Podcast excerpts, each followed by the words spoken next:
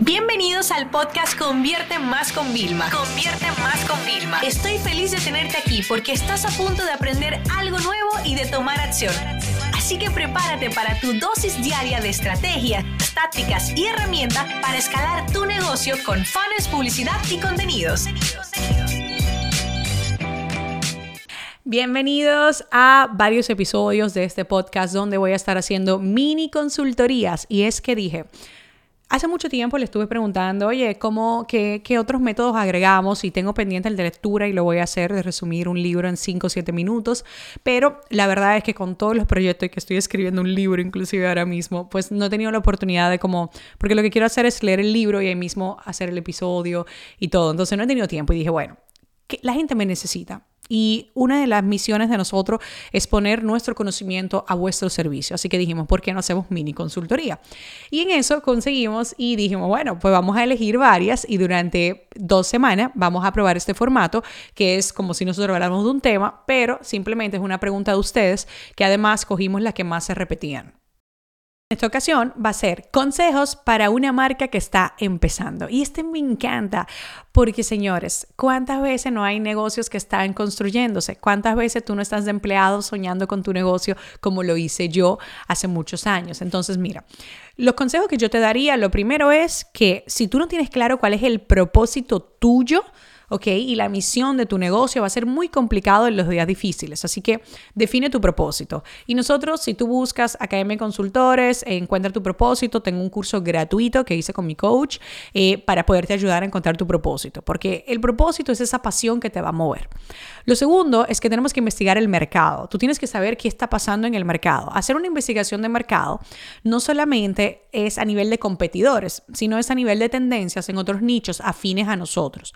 Es ver en qué redes sociales están tus competidores y dónde ellos tienen más enganche. Porque quizás tu negocio se está llevando todo para TikTok y tú ni siquiera habías pensado en eso, porque lo que te gusta a ti a nivel de usuario es Instagram. Entonces yo te diría, mira, comienza con Instagram, pero vete convirtiendo primero en un consumidor de TikTok para que entiendas y luego puedas ser un TikToker con tu marca, ¿no? Una marca TikTok también. Entonces, eso es importante, investigar la audiencia, eh, saber cómo venden, cada cuánto venden, qué promociones, los precios, etc. Otra parte importante es que necesitamos posicionarnos. Tú quieres una marca empezando, tiene que posicionarse. La mejor forma de posicionarse es tenemos siempre esta gráfica que tienes que grabártela. Tráfico pagado, tráfico orgánico y tráfico ganado. Tráfico ganado es cuando haces un intercambio sin pago eh, con un influyente, por ejemplo, con una persona que tiene una comunidad y entonces habla de tu producto, de tu marca y eso es un tráfico ganado porque no pagaste por ello. Otra parte es el tráfico pagado. El tráfico pagado es la publicidad y es que cuando una publicación tuya de tu negocio ha funcionado, la potencias. Y la otra parte es el tráfico ganado. Cómo te posicionas en redes sociales, que por eso te digo que TikTok me parece fantástico, si te gusta, si lo sabes hacer, porque TikTok tiene un algoritmo que una persona que acaba de abrir una cuenta se puede hacer viral si el contenido es bueno y salió en el momento adecuado. Entonces, eh, también en Instagram, por ejemplo, trabajamos con los hashtags, igual que en LinkedIn. Entonces, esto también nos puede dar una expansión gratuita, que también es favorable. Pero eso tiene una base, que es el contenido de calidad. Si tú vas a lanzar un negocio nuevo de zapatos, pues tú tienes que salir al mercado compartiendo tips sobre el tema de zapatos, los tipos, que si las medidas, y no solamente un catálogo aburrido de fotos de tus zapatos que vendes. No, debemos tener siempre 80% educativo y 20% de venta.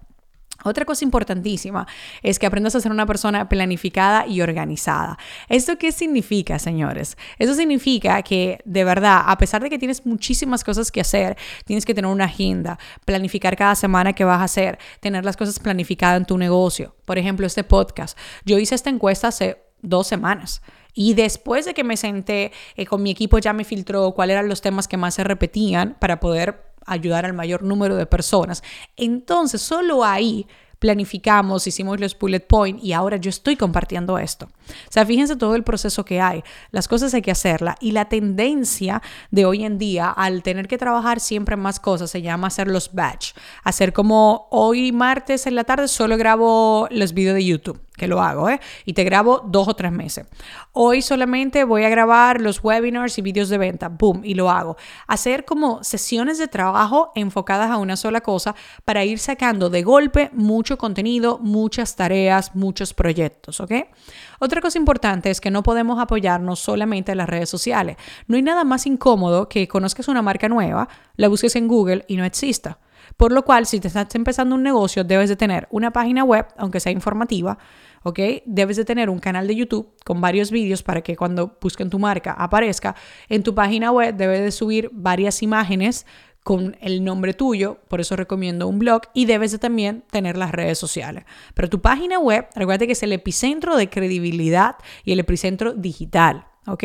Aunque tú seas muy fuerte en TikTok, en Instagram, debe de haber una página web donde hable más de ti, donde podamos saber que eres real y que no eres algo que incluso podría ser hasta falso, ¿no? Y tienes que entender algo.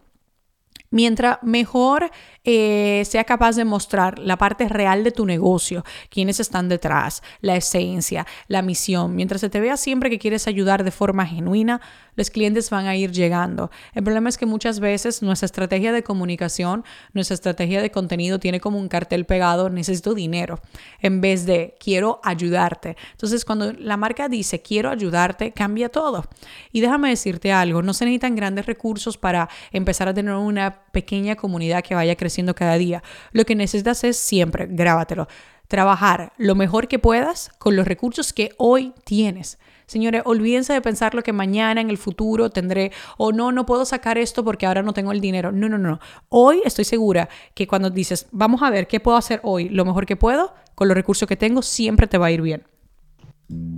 Esta sesión se acabó y ahora es tu turno de tomar acción.